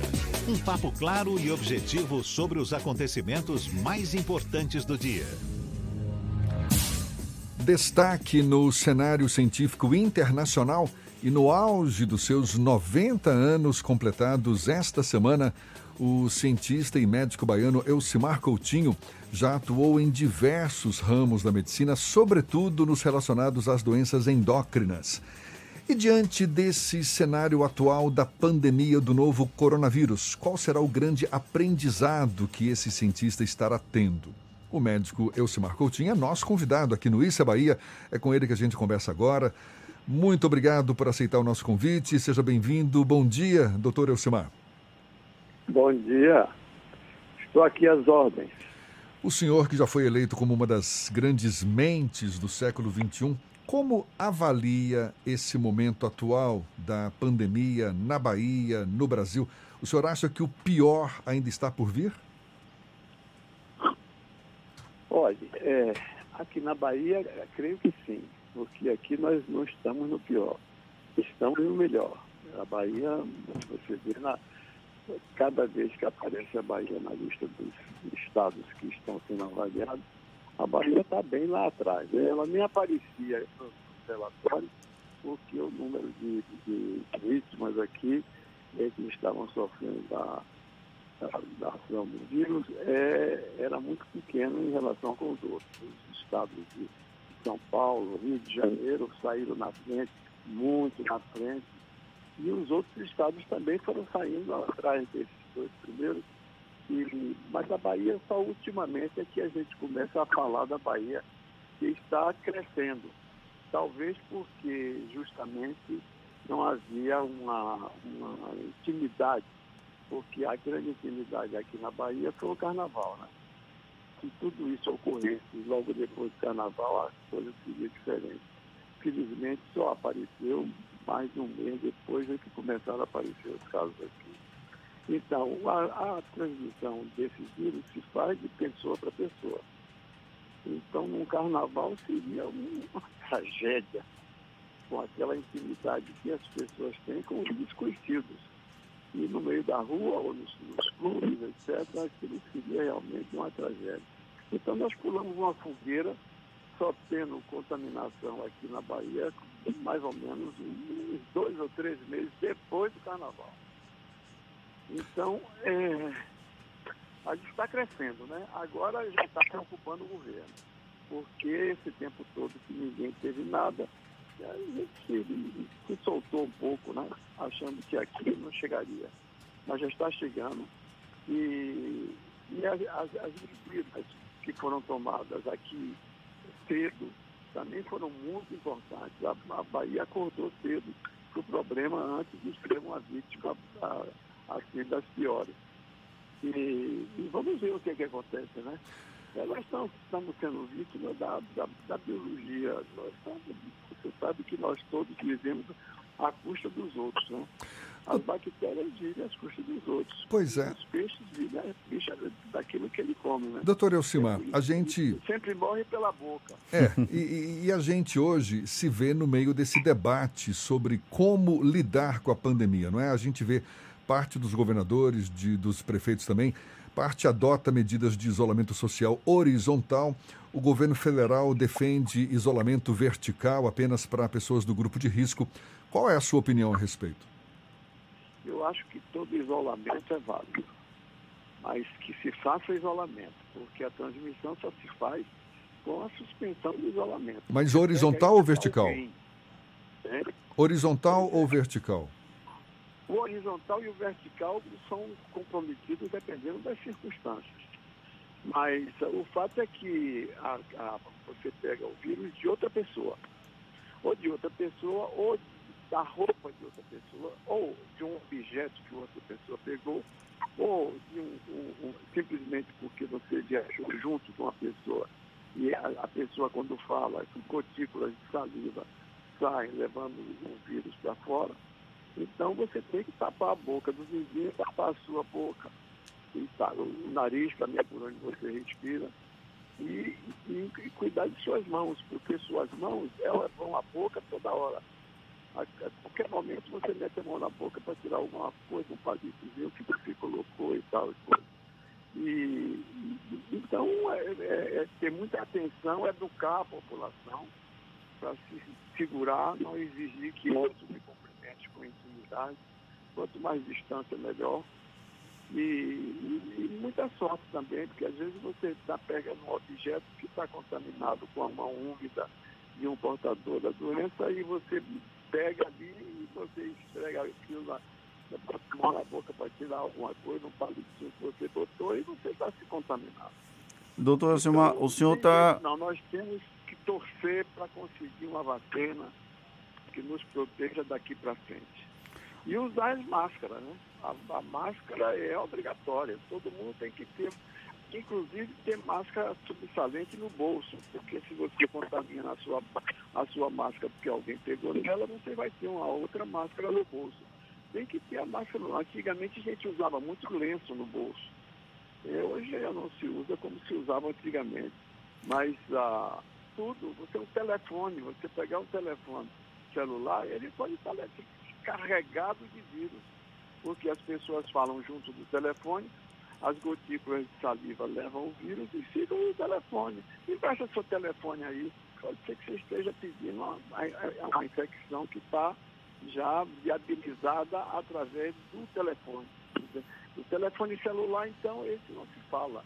A gente esfrega ele no rosto, praticamente é, é, cospe o telefone quando você fala, fala com muita intimidade.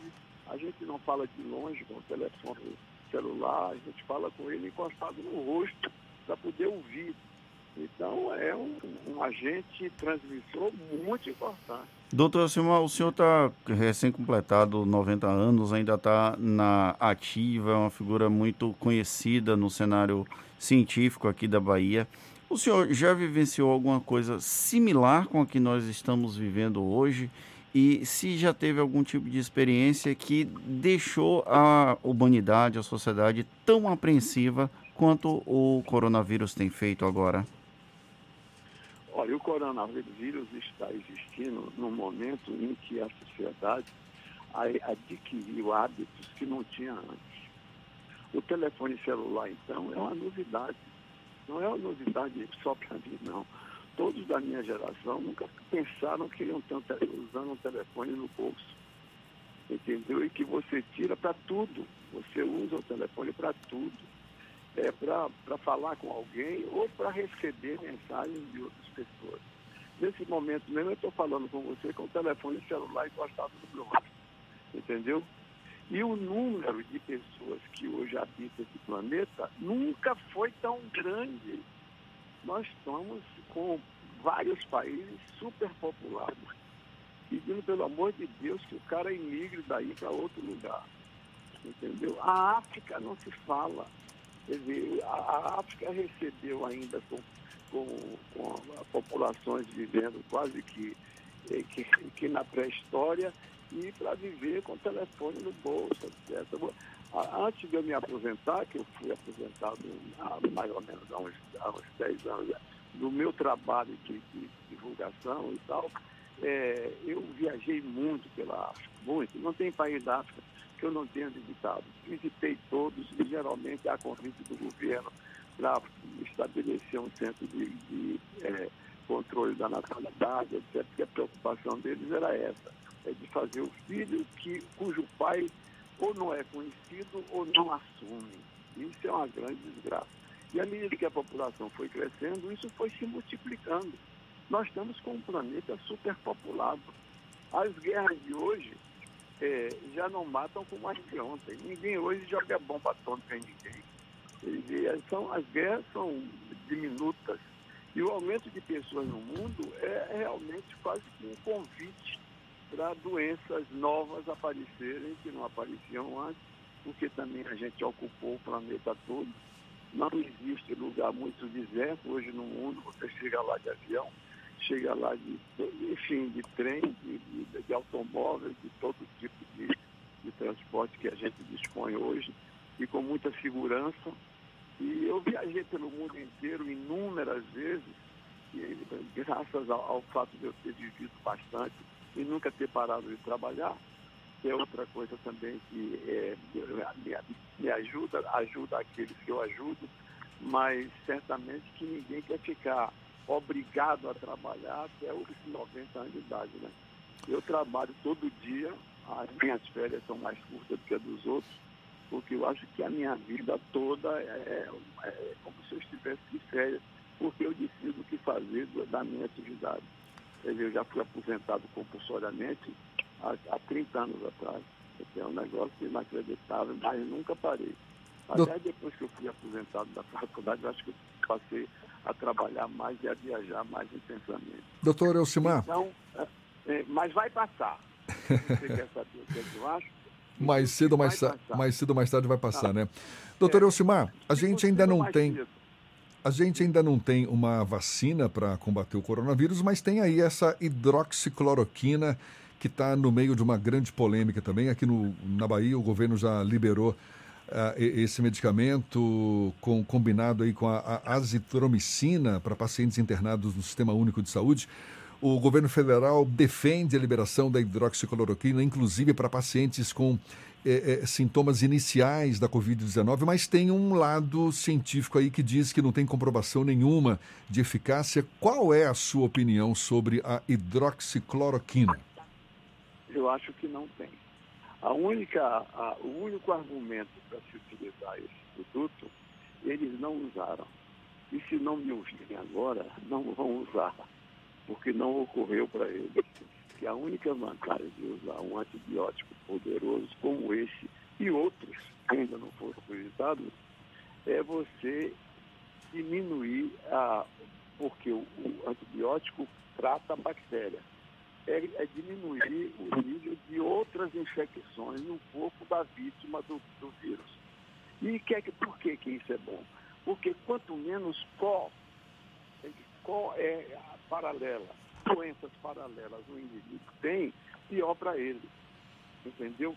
Então, se você tem, a, tem uma infecção na bexiga, por exemplo, e aí você pega o vírus, a, a, a infecção da bexiga vai se beneficiar do fato de que você já vai para a cama por causa do vírus e aí você já não vai usar a bexiga, etc. Mas se você usar um antibiótico como esse, que é um antibiótico de largo espectro, que diminua aquela infecção da bexiga, você não tem uma co-doença que te ajude a morrer do, do vírus. Então o senhor é a favor da utilização dessa. Não, não, não sou. Não sou a favor da, do uso do vírus, da, da, do antibiótico para todo mundo. Não, não sou. Quando as pessoas têm outras infecções, a, o uso do antibiótico pode ser benéfico. Mas ele pode ser maléfico também. E eu não acho que deva, não. Os meus colegas médicos que são infectologistas todos foram contra o uso do remédio, entendeu? Na minha inter interpretação, ele pode servir para outras, outras doenças concomitantes numa pessoa que tem várias doenças. E por que o senhor acha que tem tanta insistência, então, para a utilização da hidroxicloroquina? Olha, eu tenho essa insistência por causa do nosso presidente. É ele que quer, porque os amigos dele usam lá nos Estados Unidos, então ele quer que use aqui também. Mas também eu não sei de nada não, viu? Eu não sei, não tem nenhuma pesquisa, entendeu, que, é, que justifique a utilização por causa do vírus. Você pode, você me pergunta, eu posso usar, eu estou com infecção aqui no ouvido, eu digo, mal não vai lhe fazer. Você vai gastar dinheiro para usar com um antibiótico que não é tão eficiente assim. Faça outro tipo de abordagem e escolha outro antibiótico.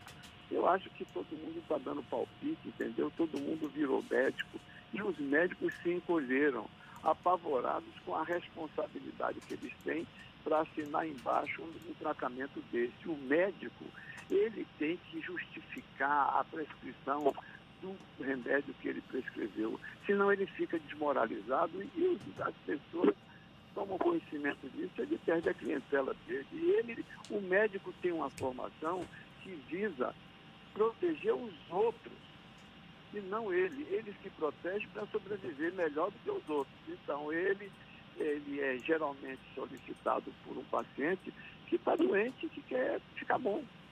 Entendeu? E, e o nosso presidente da República, infelizmente, ele tem um complexo de autoridade que ele acha que ele é tudo. Ele é engenheiro, ele é médico, ele é farmacêutico, ele é tudo, quem manda é ele, pronto, pronto. E é uma pessoa assim, meio, meio grosseira, eu acho, e não, não se comporta como um presidente. Talvez porque ele apanha tanto né, a, a, a disputa dos concorrentes que ele também fica meio nervoso. Mas é uma pena que o presidente da República, os presidentes da República, tenham uma, a, a capacidade de poder obrigar as pessoas a fazerem o que ele acha que é bom. Doutor Elcimar. Eu acho isso péssimo. Muito obrigado, muito obrigado pela sua participação aqui conosco no Issa Bahia. Muito, muito obrigado pela sua disponibilidade. Boa ah, sorte para o senhor nesse momento difícil que todos nós estamos enfrentando e espero termos é. a oportunidade de conversar novamente pelo futuro. Deixa eu lhe dizer, deixa eu lhe dizer de uma coisinha que eu acho em relação da. A, eu estou isolado aqui em Interlagos e desde o começo da, da, da epidemia e acho que a gente não vai ficar livre dela antes do fim do mês de maio, do mês de junho e talvez até do mês de julho a gente deve se programar para daqui uns dois meses, quando começar a haver um, um declínio importante. Por exemplo, aqui na Bahia, aqui na Bahia estava ótimo, porque era um dos, dos estados que estava menos, sendo menos agredido pelo vírus. Mas agora gente está crescendo. E vai crescer muito até imitar os outros que já chegaram na frente. Então, vamos, vamos torcer para a vacina ficar pronta, porque existem grandes indústrias farmacêuticas que fizeram outras vacinas, que estão colocando tudo que podem para desenvolver uma vacina eficiente para esse vírus. E acho que ele vai chegar, porque nos, nos outros vírus que já nos agrediram, nós já temos vacina. Eu sou vacinado todo ano. Nesses últimos 40 anos eu sou vacinado. Ah, ah,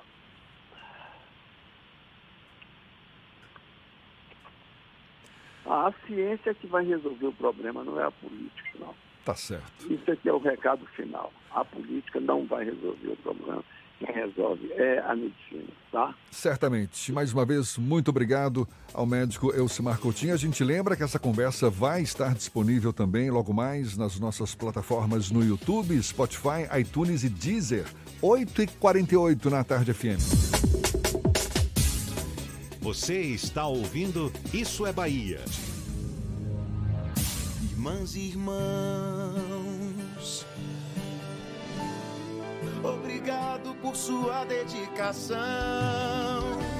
Vai na fé, vai na paz. Estamos em casa numa só voz.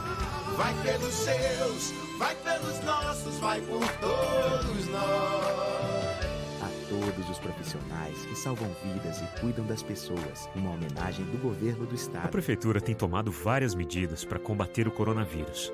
720 novos profissionais de saúde contratados, oito novas unidades de saúde da família inauguradas, 239 novos leitos na rede de saúde privada contratados, dois novos hospitais especializados no coronavírus instalados. E um, apenas um pedido para você. Fique em casa. Por você e por todos, proteja-se. Prefeitura de Salvador. Irmãs e irmãos, meu abraço apertado vai aqui nessa canção. Com amor, obrigado por sua dedicação. Tantas vidas hoje estão em suas mãos. Quem acolhe, quem cuida, cura, em cidade e coração.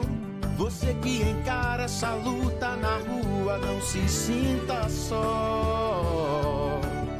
Pois nada vale mais do que a vida, ela é o bem maior. Vai na fé, vai na paz, estamos em casa numa só voz.